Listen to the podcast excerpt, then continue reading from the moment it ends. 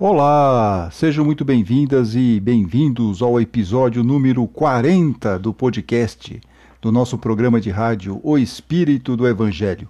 Aqui é Antônio Campos.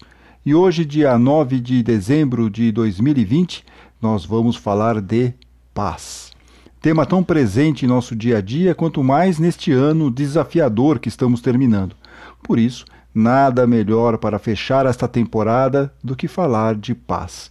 É comum dizermos expressões como fique em paz ou vá em paz, mas no fundo nós sabemos como é duro alcançar a paz. Na verdade, são mais frequentes termos como não me deixam em paz, não tenho um minuto de paz, ou a mais simbólica, é mais fácil ganhar sozinho na Mega Sena do que ter um pouco de paz. No Evangelho segundo o Espiritismo, há uma frase famosa de que a felicidade não é deste mundo. E será que a paz é deste mundo? Por que, que nós não conseguimos alcançar uma paz duradoura ou ter mais momentos de paz em nossas vidas? Há 40 anos desencarnava John Lennon e uma de suas principais músicas, Imagine, dizia: Imagine todas as pessoas vivendo a vida em paz. Por isso, vamos não só imaginar, mas colocar em prática a paz. E para conversarmos um pouco sobre esse assunto, recebemos Maher Hassan Musleh, que é psicólogo clínico, mestre em psicologia social, psicodramatista com formação em terapia de casal, terapeuta e supervisor em MDR, membro do grupo de estudo sobre prevenção de violência para a paz, agente do programa Gente que Faz Paz e autor do livro que será a base da nossa conversa, Comunicação Pacífica a arte de viver em paz. Maher é palestino, viveu muitos anos no Brasil e hoje mora na Austrália. Portanto, nossa conversa hoje é internacional. Seja muito bem-vindo ao nosso programa e obrigado por ter aceitado o nosso convite, Maher. Obrigado, Antônio querido. Obrigado pela sua paciência comigo, né? Afinal, eu estou há 13 horas na sua frente, né? Então, uh, aqui na Austrália já são 10 horas da noite e aí só você para me tirar do meu descanso, mas aí quando você propôs o tema que é para falar de paz, aí eu vou te dizer uma coisa, dá para a gente virar a noite, dá para a gente ir para uma balada maravilhosa, repleta de paz, alegria e satisfação. Ah, será uma conversa muito produtiva, com certeza. E no próximo bloco, a paz é deste mundo?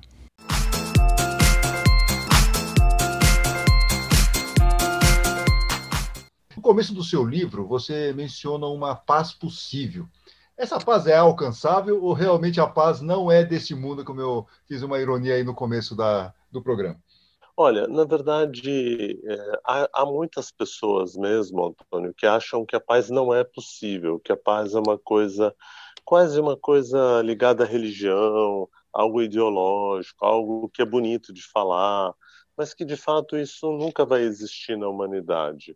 Eu, eu até eu contesto e acho que a paz é a única saída para a humanidade se desenvolver e se aprimorar de forma mais igualitária, de forma mais inteligente e de forma mais linear.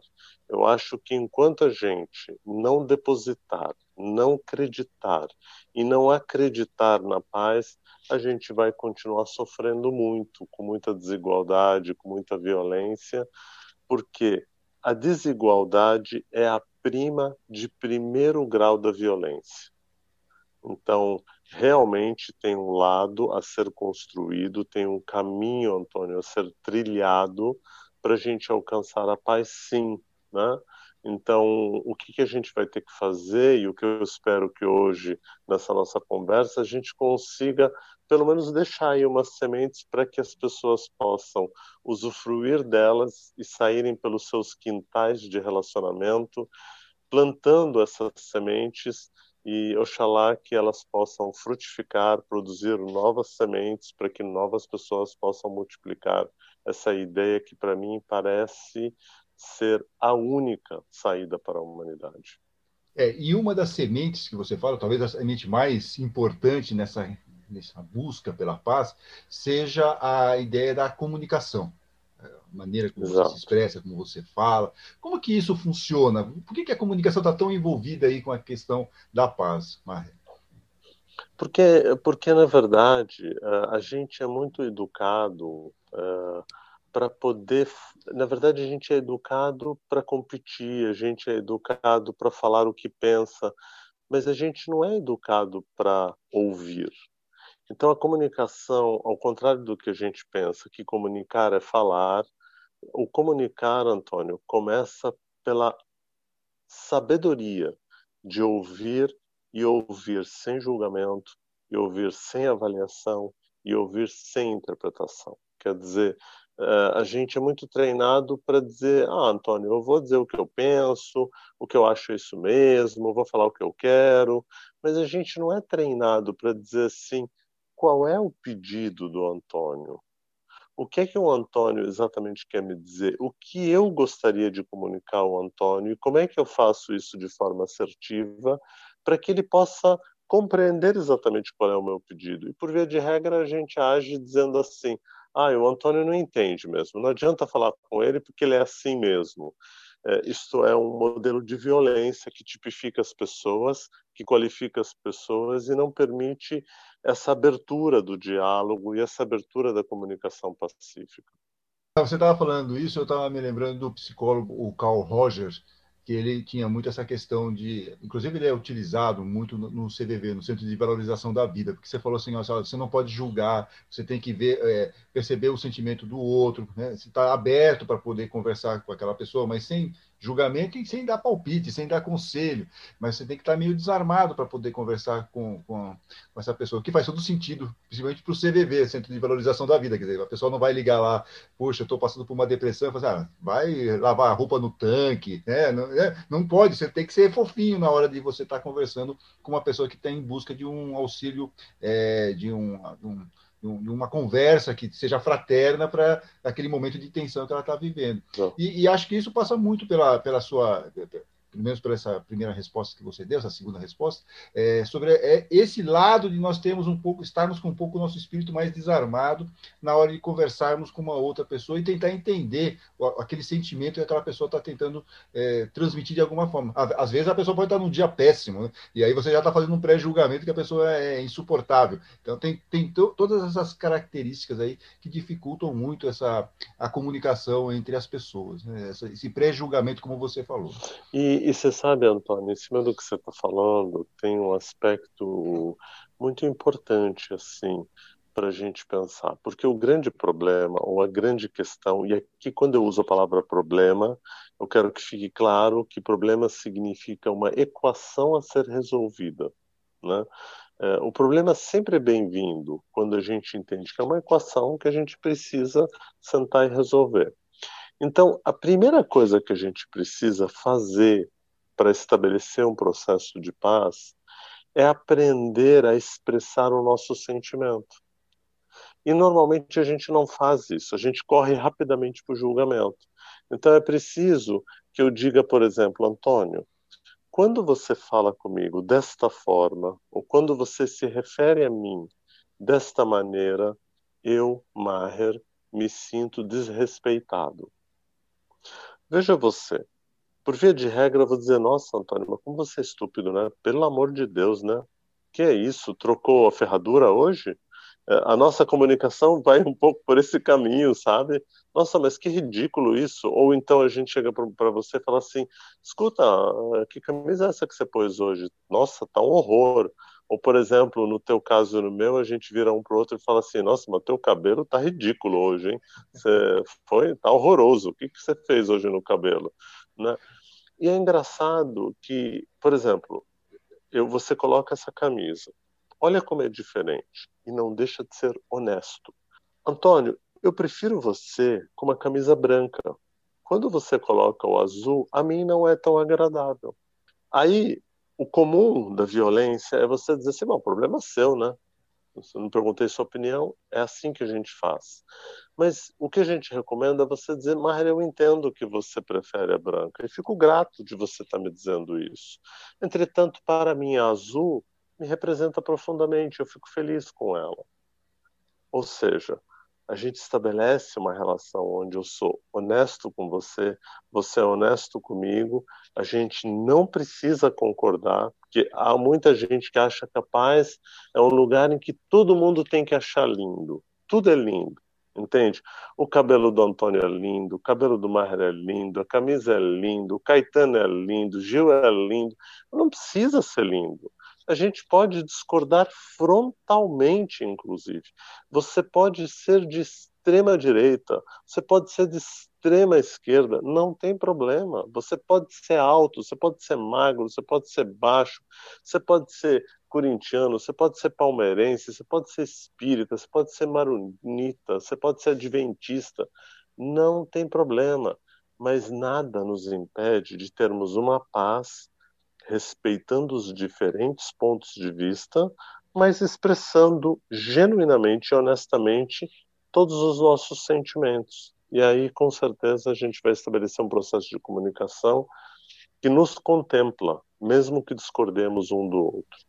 Isso na prática ele é, é um pouco mais complicado, principalmente porque, é, infelizmente, estamos numa cultura em que quem fala mais alto leva. Né? Então, numa discussão, você quer se impor pela voz, pela, pela, pela, pela forma mais ríspida de você tentar responder e acabar com aquele argumento, ou desqualificar o interlocutor de alguma maneira. Porque hoje, assim, já é uma cultura que já vem de muito tempo, mas se você olhar, por exemplo, os livros que tem de, é, por exemplo, de, de gestão, então é a arte da guerra para vencer nos negócios. Então você estimula de alguma maneira, a sociedade de alguma forma estimula que quem tem um jeito mais agressivo leva. Então aí a cultura da paz, esse jeito que você está falando que exige um pouco mais de trabalho, exige um, controle emocional, fica sempre relegado a um segundo plano, ou terceiro plano, ou, ou a plano algum. É um desafio isso mesmo, né? Mas veja você, esse processo de arte da guerra, esse processo de que eu preciso te eliminar para poder prosperar, ele não é sustentável. A humanidade há milênios vem fazendo isso. Nós estamos encruzados há muitos, há muitos e muitos séculos, né? A humanidade vem guerreando nesse processo, né? De eu preciso eliminar o Antônio e outra nessa entrevista eu preciso ganhar de você. Você, eu tenho que ser melhor que você na entrevista.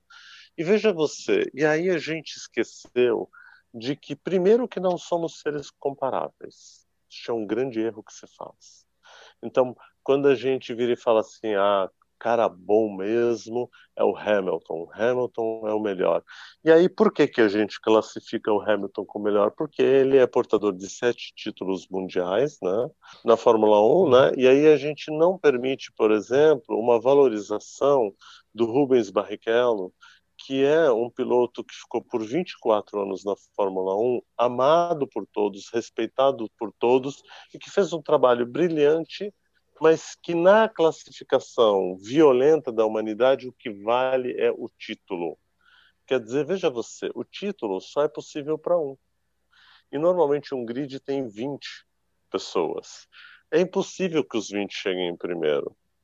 No entanto, ao classificar o primeiro como melhor, e tem uma circunstância gigante, e talvez ele seja mesmo o melhor para chegar em primeiro, eu desprezo os outros 19 porque eles não são exatamente como ele.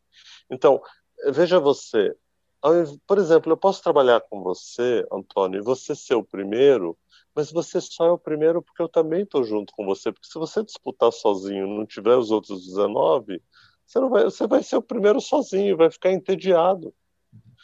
Há uma relação na construção da sociedade que as pessoas não entenderam que o faxineiro é tão importante e é mais importante em determinado momento para aquele brilhante neurocirurgião que se não tiver o faxineiro que cuide daquela sala e que deixe ela 100% desinfectada e bem limpa e bem arrumada, de nada adianta todo o talento do neurocirurgião, porque uma infecção ali será letal para o paciente. Quer dizer, quando a gente entender o sistema, entender que quem ganha é o coletivo, é a participação, é a colaboração, Antônio, com certeza a gente vai aprender a entender que cada um tem o seu talento, e sem sombra de dúvida, um é mais talentoso em determinada área. No entanto, isso não precisa desqualificar o outro, apenas respeitá-lo e ver qual é a contribuição que ele traz para a gente. Eu me lembro do Senna pedindo para o Alan Prost voltar, porque ele dizia que ele tinha perdido a referência que motivava ele. Ou seja, teoricamente, um oponente era o que dava para ele motivação para ele poder é, competir, né? É evidente que os dois ali também entraram numa competição que muitas vezes foi nada sadia, nada saudável, porque tem esse sistema maluco de achar que só é bom o primeiro. Ao invés deles disputarem, talvez em alguns momentos, faltou até, tanto para um quanto para o outro, faltou em alguns momentos respeito, né? Tanto é que eles tiveram duas histórias que um jogou o outro para fora e a história conta isso, porque porque esse é, esse é, o, esse é o treino que a gente tem, tem que ser, tem que bater forte, tem que chegar chegando, tem que dar cotovelada no outro. Eu te pergunto uma coisa, Antônio, para quê? Sinceramente, para quê?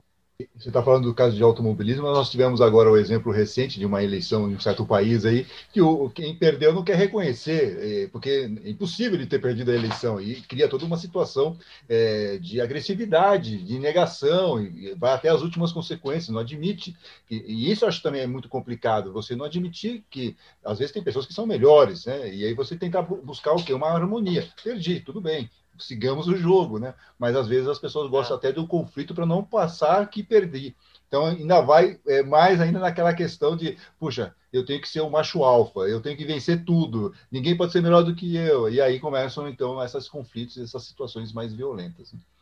E claro que isso vai adoecendo a nossa mente, né? Porque aí a gente passa a ficar possuído pelo poder uh, e a gente pode ficar excessivamente narcisista, excessivamente dono da verdade. Então, eu não posso admitir que numa disputa com Antônio eu perdi. Né? Então, é, o, o, atual, o atual presidente dos Estados Unidos da América tem dificuldade mesmo de reconhecer que o oponente ganhou e que há uma escolha que fez com que o oponente ganhasse.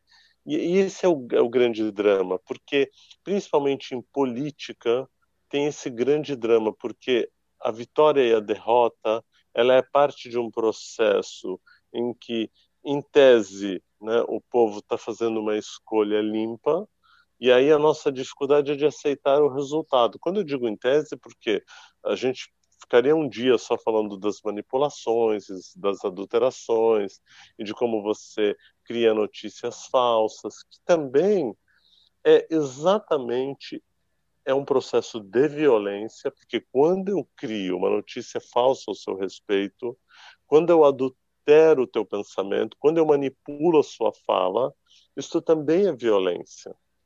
Percebe?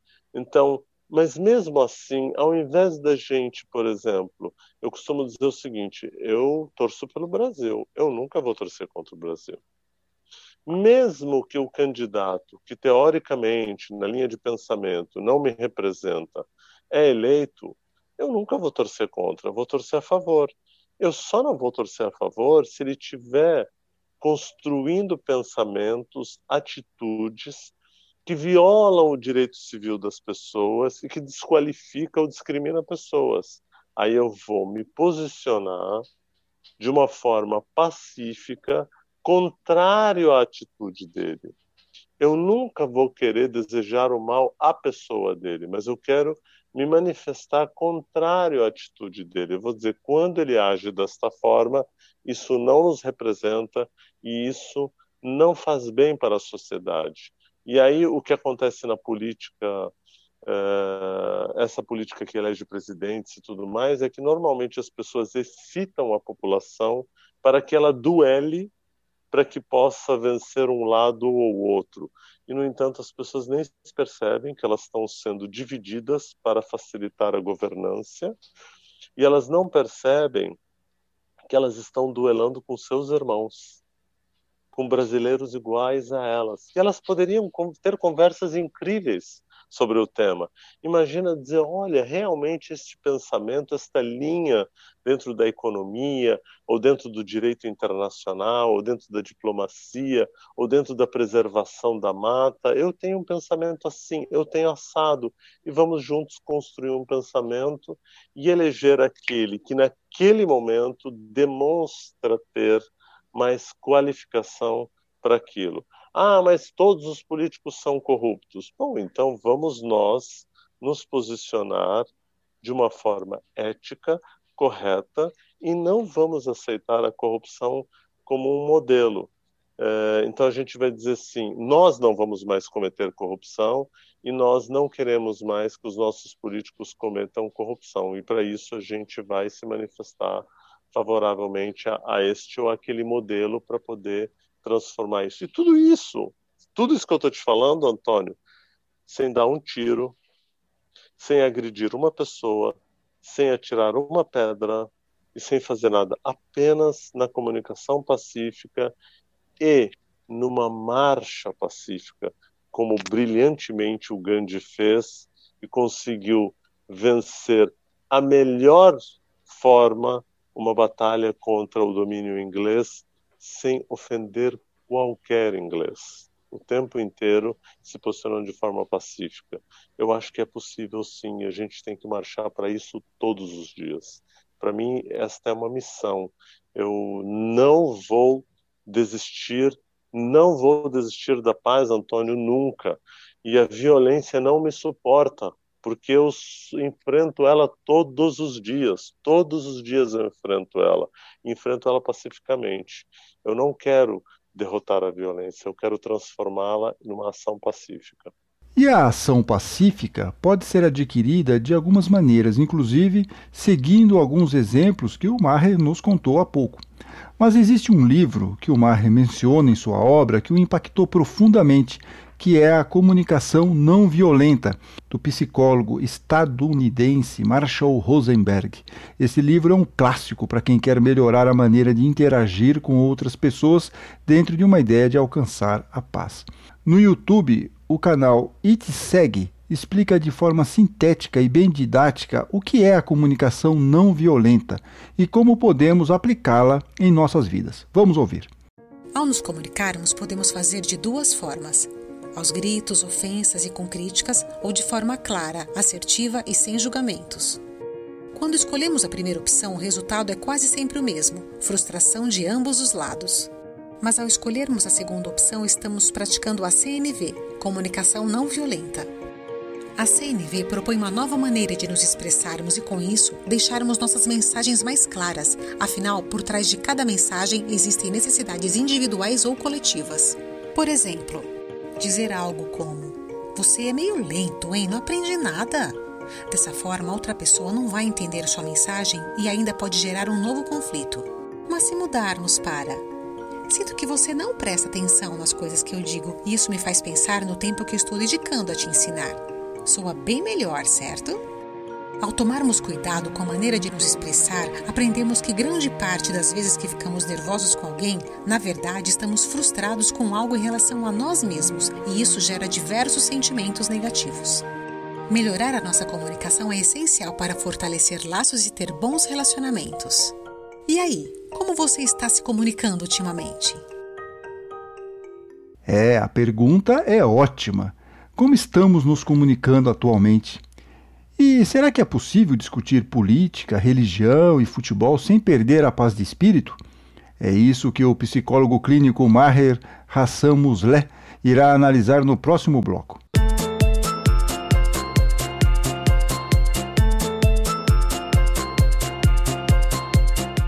Voltamos. Estamos conversando com o psicólogo Maher Hassan Musleh, mestre em psicologia social, membro do grupo de estudo sobre prevenção de violência para a paz, agente do programa Gente que Faz Paz e autor do livro que é a base da nossa conversa, Comunicação Pacífica: A Arte de Viver em Paz. Maher, é possível viver em paz discutindo temas espinhosos como política, religião e futebol? Claro, eu vejo, e eu, eu, eu sou daqueles, uh, Antônio, que defende a ideia de que a gente deve discutir política, a gente deve discutir futebol e a gente deve discutir religião. Ao contrário do que, do que o pessoal diz que esses assuntos não se discutem, eu penso que a gente deve discutir esses temas. Mas a, o grande erro é que a discussão, que significa dois pontos de vista, porque é de a ideia da gente discutir, ela passa por um erro grave, porque na verdade eu quero impor a você o meu ponto de vista, eu quero vencer a discussão, eu quero vencer o resultado, eu quero te convencer de que o meu candidato, João de Oliveira Constâncio Vaz, é melhor que o João de Oliveira Constâncio X. Esse é o problema. Mas olha como seria tranquilo a gente, é, é, a tem famílias mesmo que racharam e muitas, né? E, e, racharam por causa disso, porque não há tolerância de pensar diferente, não há paciência de ouvir o outro, porque as pessoas falam assim: mas como você pode defender este candidato? Se alguém te falar isso, você diz defendendo. Mas você não acha que ele é ladrão? Olha, no meu ponto de vista, não, eu não estou enxergando desta forma. Ah, mas ele foi condenado. Ah, mas ele foi condenado, mas, por exemplo, eu acho que o juiz não respeitou o devido processo legal. Entende? Ah, mas o fato do juiz não ter é, respeitado o devido processo legal não quer dizer que ele não roubou. Absolutamente, isso é verdade.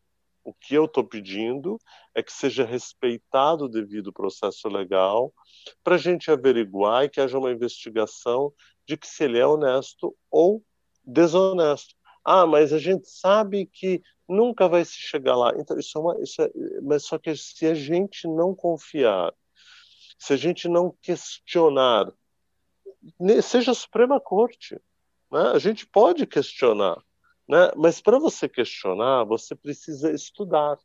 Então, por exemplo, eu me sinto muito à vontade para questionar decisões de vários ministros, porque eu vou no texto da lei e vejo que o ministro fez uma leitura equivocada, ao meu ver, da nossa Constituição. Olha como isso é possível. Eu vou debater com ele, eu vou discutir, eu vou escrever, eu vou publicar isso. Ah, mas ele tem a palavra máxima, sim, porque ele é indicado para este cargo. Mas isso não significa que a gente pode dizer, olha, a cláusula X do artigo tal, ela diz isso, e no nosso ponto de vista ela deve ser respeitada. Por favor, respeite-a. Pronto, podemos fazer isso. Você mencionou é, o Mahatma Gandhi, ele tem até um, reflexões autobiográficas dele aqui, somos todos irmãos. O nome do livro, acho, acho, muito bonitinho o nome desse livro aqui, muito inspirador. Somos todos irmãos. E Gandhi, ele foi uma, é, um rompimento de paradigma, porque antes você tinha Jesus, que falava vamos amar a, é, amar a todos, amar ao próximo como a si mesmo, mas colocar isso na prática, numa situação de adversidade, é muito difícil. E aí Gandhi rompe o paradigma, como você bem colocou, quando ele consegue a independência da Índia sem disparar um tiro. Né? Tanto que depois, e você menciona isso no livro, você menciona Jesus, você menciona Gandhi, menciona Martin Luther King, Martin Luther King que vai, teve uma revelação, ele, Martin Luther King é pelos direitos civis é, do, dos negros norte-americanos na década, final da década de 50, a segregação, e ele vai beber na fonte de Gandhi para começar o movimento de direitos civis dos negros nos Estados Unidos. E que depois também Exato. Gandhi, e, e, que Gandhi também vai influenciar é, Nelson Mandela lá na África do Sul, na luta pelo fim do apartheid. Mas vejam, são casos muito pontuais, quer dizer, não é essa realmente a, a regra, são quase exceções. Como que a gente consegue é, melhorar, já, porque nosso padrão não é mais esse, quer dizer, nós não temos mais Gandhi, não temos mais Martin Luther King, não temos Nelson Mandela, não temos essas boas referências. Nem falo de Jesus, quer dizer, Jesus para nós é uma grande referência, está lá no, no Evangelho, mas no dia a dia é, não, não temos muito essas referências que nos coloquem de novo num eixo. Né? Esse é o ponto que eu queria colocar para vocês. Como muito viver, legal, como, né? É como viver num, num mundo sem grandes referências, sem luzes aí para nos guiar. Né? Olha, eu adorei a sua colocação, Antônio. Adorei, adorei. Brilhante, inteligente. Vou te dizer por quê. É, quando Maher, que é um ser é, igual a todos os outros seres, resolve criar um método, criar grupos, fazer formações para a paz, em nenhum momento há uma preocupação de dizer, nossa, eu quero ser igual a um Gandhi. Eu quero, não, peraí que eu vou ver se eu supero o Martin Luther King. Não, porque não é esse o objetivo. Eu acho que esses grandes uh, personagens que ficaram conhecidos na história humana, eles vêm para a gente apenas como referência. Se a gente continuar, Antônio, esperando o Messias, que eu acho que a humanidade sempre está esperando o Messias, ou Salvador, aquele que virá nos salvar, ela não vai entender uma fala de Jesus que é brilhante, quando uma hora ele vira lá para os discípulos dele, que ele um pouco, no primeiro momento que eles balançam e ficam todos inseguros, ele olha para eles e fala assim: Ó oh, homens de pouca fé, não sabeis que o reino de Deus está dentro de vós? Porque foi o primeiro momento em que eles apelaram para ele como: Meu, você que é o cara, você que é o filho do homem, ajuda a gente aqui, estamos desesperados. E ele está dizendo: Mas não é possível que vocês não estão entendendo que vocês têm o templo de Deus dentro de vocês e vocês são deuses. Então, no meu ponto de vista, estes grandes, uh, esses expoentes vêm de vez em quando para lembrar a gente que a gente é capaz. Então, a paz não vai vir por um grande líder, pelo Salvador, como os nossos irmãos amados, alguns irmãos amados do judaísmo que ainda esperam até hoje a chegada do Messias, do Salvador, né? É, eu faço uma brincadeira com o brasileiro, porque o brasileiro espera tanto Salvador que só elege populista, né? E não é que a gente conseguiu achar o Jair Messias e não elegemos o próprio Jair Messias para ser o nosso Salvador, e evidente que nos decepcionaremos, evidente, não, não, não se trata só por, pelo fato de ser quem ele é, porque se fosse o João da Silva também nos decepcionaríamos, porque o erro está onde? Em esperar que ele nos salve. Na verdade, o líder de um país ele tem que apenas ser excelente na gestão, fazer com que o país caminhe com tranquilidade, mas ele não pode ser o nosso salvador. O salvador é a gente. O salvador é eu não cancelar uma pessoa do meu convívio só porque ela pensa diferente de mim. A paz não vai vir numa revolução. A paz vai vir a partir do momento em que eu respeito o Antônio, que respeito o João, que respeito a Maria, que respeita o Maher, que respeita aquele irmão que na sua sexualidade segue um caminho que não é aceito pela maioria da sociedade ou por aquele caminho que não mais qualifica as pessoas pela sua cor de pele, pela sua etnia, pelo país de origem, pela sua altura. O dia, e isto é um exercício individual. Então, é, a produção do livro ela tem, um, tem a ver um pouco com a ideia de que isso possa ser acessível a cada um, que cada um possa ler e, e, e simplesmente transformar a paz na casa dele.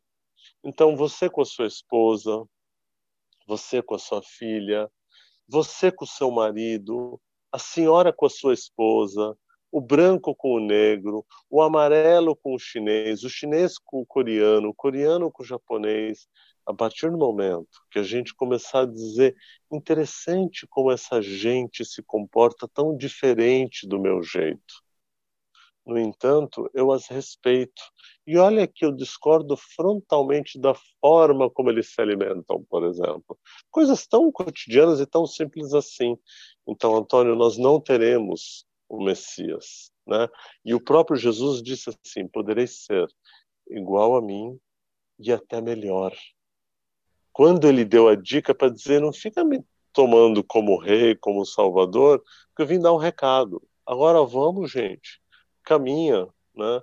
É, eu sei que quando a gente olha para o mundo e a gente vê tanta divisão, né? a gente vê, falando em famílias, a gente vê primos de primeiro grau há quase 70 anos brigando por um território, como os israelenses e os palestinos, E, e, você vê que se a guerra resolvesse, eles já tinham resolvido o problema, né? Porque eles estão em guerra desde 1948, quando equivocadamente, no meu ponto de vista, a ONU cria um Estado dentro do outro sem cuidar dessa gente que foi desterrada e jogada para fora do seu país, né? Você vê como não tem Salvador, porque também faz é, uma justiça com o povo judeu que estava sem território, mas cria uma outra injustiça desterrando um outro povo. Então, o dia que essas pessoas entenderem que não precisa mais ter a Palestina, muito menos Israel, e criar um país para que a gente possa talvez criar Israel, Palestina, Palestina, Israel, e que todos possam coabitar juntos e conviver juntos, sem ter que disputar, sem ter que matar um ao outro porque no fim nenhum nem outro tem a paz. Ou seja, continuam guerreando. Se a gente continuar assim no Brasil, também a gente não vai. Ah, então agora vamos tirar o Bolsonaro e vamos eleger X. E vamos continuar no mesmo. Por isso que no Brasil, passando virando, a gente fala, ah, mas não tem jeito. Não tem jeito, porque a gente continua fazendo a mesma coisa esperando um resultado diferente. Antônio, de verdade eu não acho isso possível, não. É, realmente não vai dar certo fazer a mesma coisa sempre e torcer para dar um resultado diferente. Não vai funcionar. Talvez a solução para não dependermos de boas referências mundiais para sermos pessoas mais pacíficas seja aplicarmos o ensino de Jesus lá no Sermão da Montanha. Sejamos a luz do mundo. Um esforço pessoal para sermos uma boa referência, não, Maher? É, que a gente, na verdade, seja este exemplo no nosso dia a dia, né? que eu seja uma quando eu estou vendo uma briga, eu possa entrar nessa briga para trazer paz. Então, por exemplo, quando o Brasil começou é, essa divisão de lados, eu rapidamente me posicionei a favor da mediação desses conflitos. E muita gente que ficou até um pouco brava comigo, porque achou que eu deveria tomar partido, e eu fui só esclarecendo cada etapa do processo de que aconteceu, desde a criação da Lava Jato, desde uh, do impedimento da presidenta, desde da prisão do ex-presidente, tudo eu fui me posicionando o tempo inteiro, eu nunca deixei de me posicionar. Mas eu optei, por exemplo, de dizer, não é fazendo o errado que a gente corrige o errado a gente só corrige o errado com o certo. Então, eu optei por ser um garantista. Eu optei por ser o quê? Alguém que respeita o Estado de Direito. Veja você, às vezes a lei não é boa. Muitas vezes a lei não é boa. O que a gente não pode é, pelo fato da lei ser ruim, a gente ludibriar a lei para tentar fazer justiça. Isso é barbárie. O que a gente tem que fazer é mudar a lei e trabalhar por isso. Então, eu estou te contando isso como um exemplo bobo, mas que, no meu ponto de vista, não é, porque é como se o Antônio vai contagiar o condomínio onde ele mora, a população onde ele está. Ele não vai permitir que essa guerra aconteça, ele vai ser o exemplo para a sua comunidade. E assim é o Antônio, assim é o João, assim são as pessoas. Mas eu concordo com você que uma figura de peso, como Barack Obama, por exemplo, que fez um trabalho belíssimo, é, pode ajudar. No entanto, mesmo a gente tendo um Barack Obama que tem discursos belíssimos é, em vários lugares, por exemplo, não foi suficientemente é, capaz de por exemplo, não permitir que um Donald Trump ganhasse, que tem um discurso de ódio, um discurso de guerra, um discurso de separatismo, um discurso de poder, porque isso para mim prova o seguinte: as pessoas podem não entender isso. Elas ainda precisam ser educadas de que todos temos que ter possibilidades. Então, quando surge agora no mundo esse movimento mais nacionalista, a gente ainda não entendeu que o que acontece no Zimbábue afeta a gente. O que acontece na Palestina afeta a gente. O que acontece na Amazônia afeta a gente. A gente ainda não entendeu isso. Então a paz, ela precisa de educação. E educação não significa a gente ir na escola para ter alguém que nos educa. significa a gente ler, questionar, não aceitar qualquer notícia, ir atrás da outra versão, ver um outro ponto de vista. Isso é que vai dizer, nossa, é verdade, né? Agora, Maher, é, tudo isso, esse processo de aprendizagem, essa maneira de nós entendermos como é, acertar a parte da comunicação, tudo isso leva um tempo. É bom sempre termos aí uma ideia de que é tentativa e erro, que tudo isso leva tempo, exige aí um esforço nosso, não se resolve isso do dia para a noite, não? Há 30 e poucos anos atrás, eu não achava que eu ia conseguir falar a língua portuguesa com essa fluência. Entretanto, hoje eu consigo. Demorou? Demorou. Né? Hoje eu estou no desafio da língua inglesa. Talvez eu precise de mais 10 anos para ter essa fluência na língua inglesa. E porque fluência e convivência leva tempo. Talvez a gente precise, Antônio, de mais 50 anos para ter fluência na cultura de paz. Talvez a gente precise de 100 anos ainda para aprender a arte da paz. A gente, mas a gente vai aprender. Eu isso, isso eu para, vou fazer um, um parafraseamento do Martin Luther King quando ele diz I have a dream, né? Eu tenho um sonho. Mas se você tem um sonho, como ele diz, but if you have a dream, it's necessary to dramatize. Mas se você tiver um sonho, você precisa ir para ação. Então, o convite que a gente está fazendo nesse nosso bate-papo hoje é para que as pessoas tenham uma ação pacífica. Com quem? Fazendo revoluções? Não. Revoluciona a sua casa. Para de tratar teu filho desse jeito. Para de tratar teu vizinho desse jeito. Para de falar com as pessoas desta forma e trate elas com paz, amor, fraternidade e respeito e divergência o tempo todo. Adoro uma divergência. Inclusive, os que me elogiam pouco contribuem para o meu crescimento. Eu sou muito grato a eles, porque eles me fortalecem. Mas os que me criticam me fazem olhar para os erros que eu cometo e me ajudam a me aprimorar. Então, é ótimo ter crítica negativa e crítica positiva. Sempre é muito bom. E tudo isso procurando sempre uma comunicação não violenta e buscando a paz e o entendimento. Na semana que vem, o psicólogo Maher Hassan Musleh vai nos explicar como podemos alcançar a paz dentro de casa, em ambientes de trabalho e até com os adolescentes, olha só. Para ninguém perder a paz de espírito por causa da ansiedade, já que nós não vamos abordar isso agora, só daqui a uma semana, uma dica de resposta vem de outro vídeo que menciona a comunicação não violenta. Os quatro passos de uma boa comunicação é o título do vídeo do canal Super Leituras. Vamos ouvir o trecho que dá uma dica bem prática. Uma mãe poderia expressar coisas ao filho adolescente dizendo, por exemplo: Ricardo, quando eu vejo duas bolas de meia sujas debaixo da mesinha e mais três perto da TV, fico irritada, porque preciso de mais ordem no espaço em que usamos em comum. Ela imediatamente continuaria com o quarto componente, um pedido bem específico. Você poderia colocar suas meias no seu quarto ou na lavadora? Esse componente enfoca o que estamos querendo da outra pessoa para enriquecer nossa vida e torná-la mais maravilhosa. Note que esse processo é bastante diferente de apenas chegar e dizer: tire suas meias daqui, sem explicar o contexto que motiva este pedido.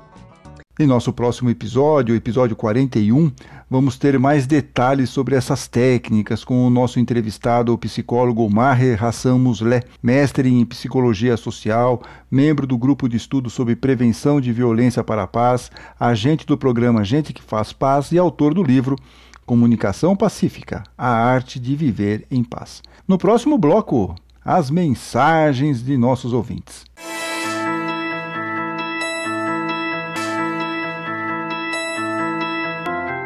Ah, estamos de volta. Novamente, muitas mensagens de nossos ouvintes. Muito legal, gente, receber aqui a interação de vocês, receber as mensagens, os textos de vocês. Principalmente, essa quantidade, teve uma quantidade muito grande, principalmente por causa da entrevista nos dois últimos programas com a veterinária Suraya Aisami sobre a espiritualidade dos animais.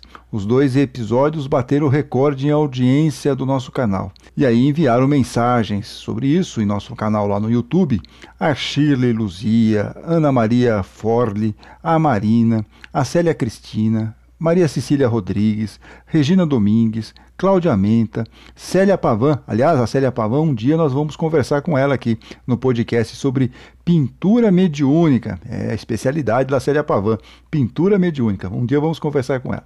O Luiz Eduardo também deixou mensagem para nós lá no YouTube. E a Sandra Rodrigues, que disse lá. Eu sempre acho que o bem que nossos animaizinhos fazem a nós com seu amor incondicional é bem maior do que o que fazemos a eles. É verdade, não deixa de ter razão a Sandra. E essa interação, Sandra, também nos acalma e traz paz, que é o tema do programa de hoje. E continuem, por favor, acompanhando aqui o podcast O Espírito do Evangelho, tanto lá no YouTube quanto nas diversas plataformas de áudio, como Spotify, Google Podcast, Apple, Castbox, Deezer, Anchor, entre outras. Inscrevam-se aí em cada uma dessas plataformas que vocês gostam de ouvir aqui o, o Espírito do Evangelho e assim vocês sempre vão receber automaticamente as novidades do canal. E até a semana que vem, quando finalizaremos o especial sobre paz. Fiquem bem, fiquem em paz e fiquem com Deus.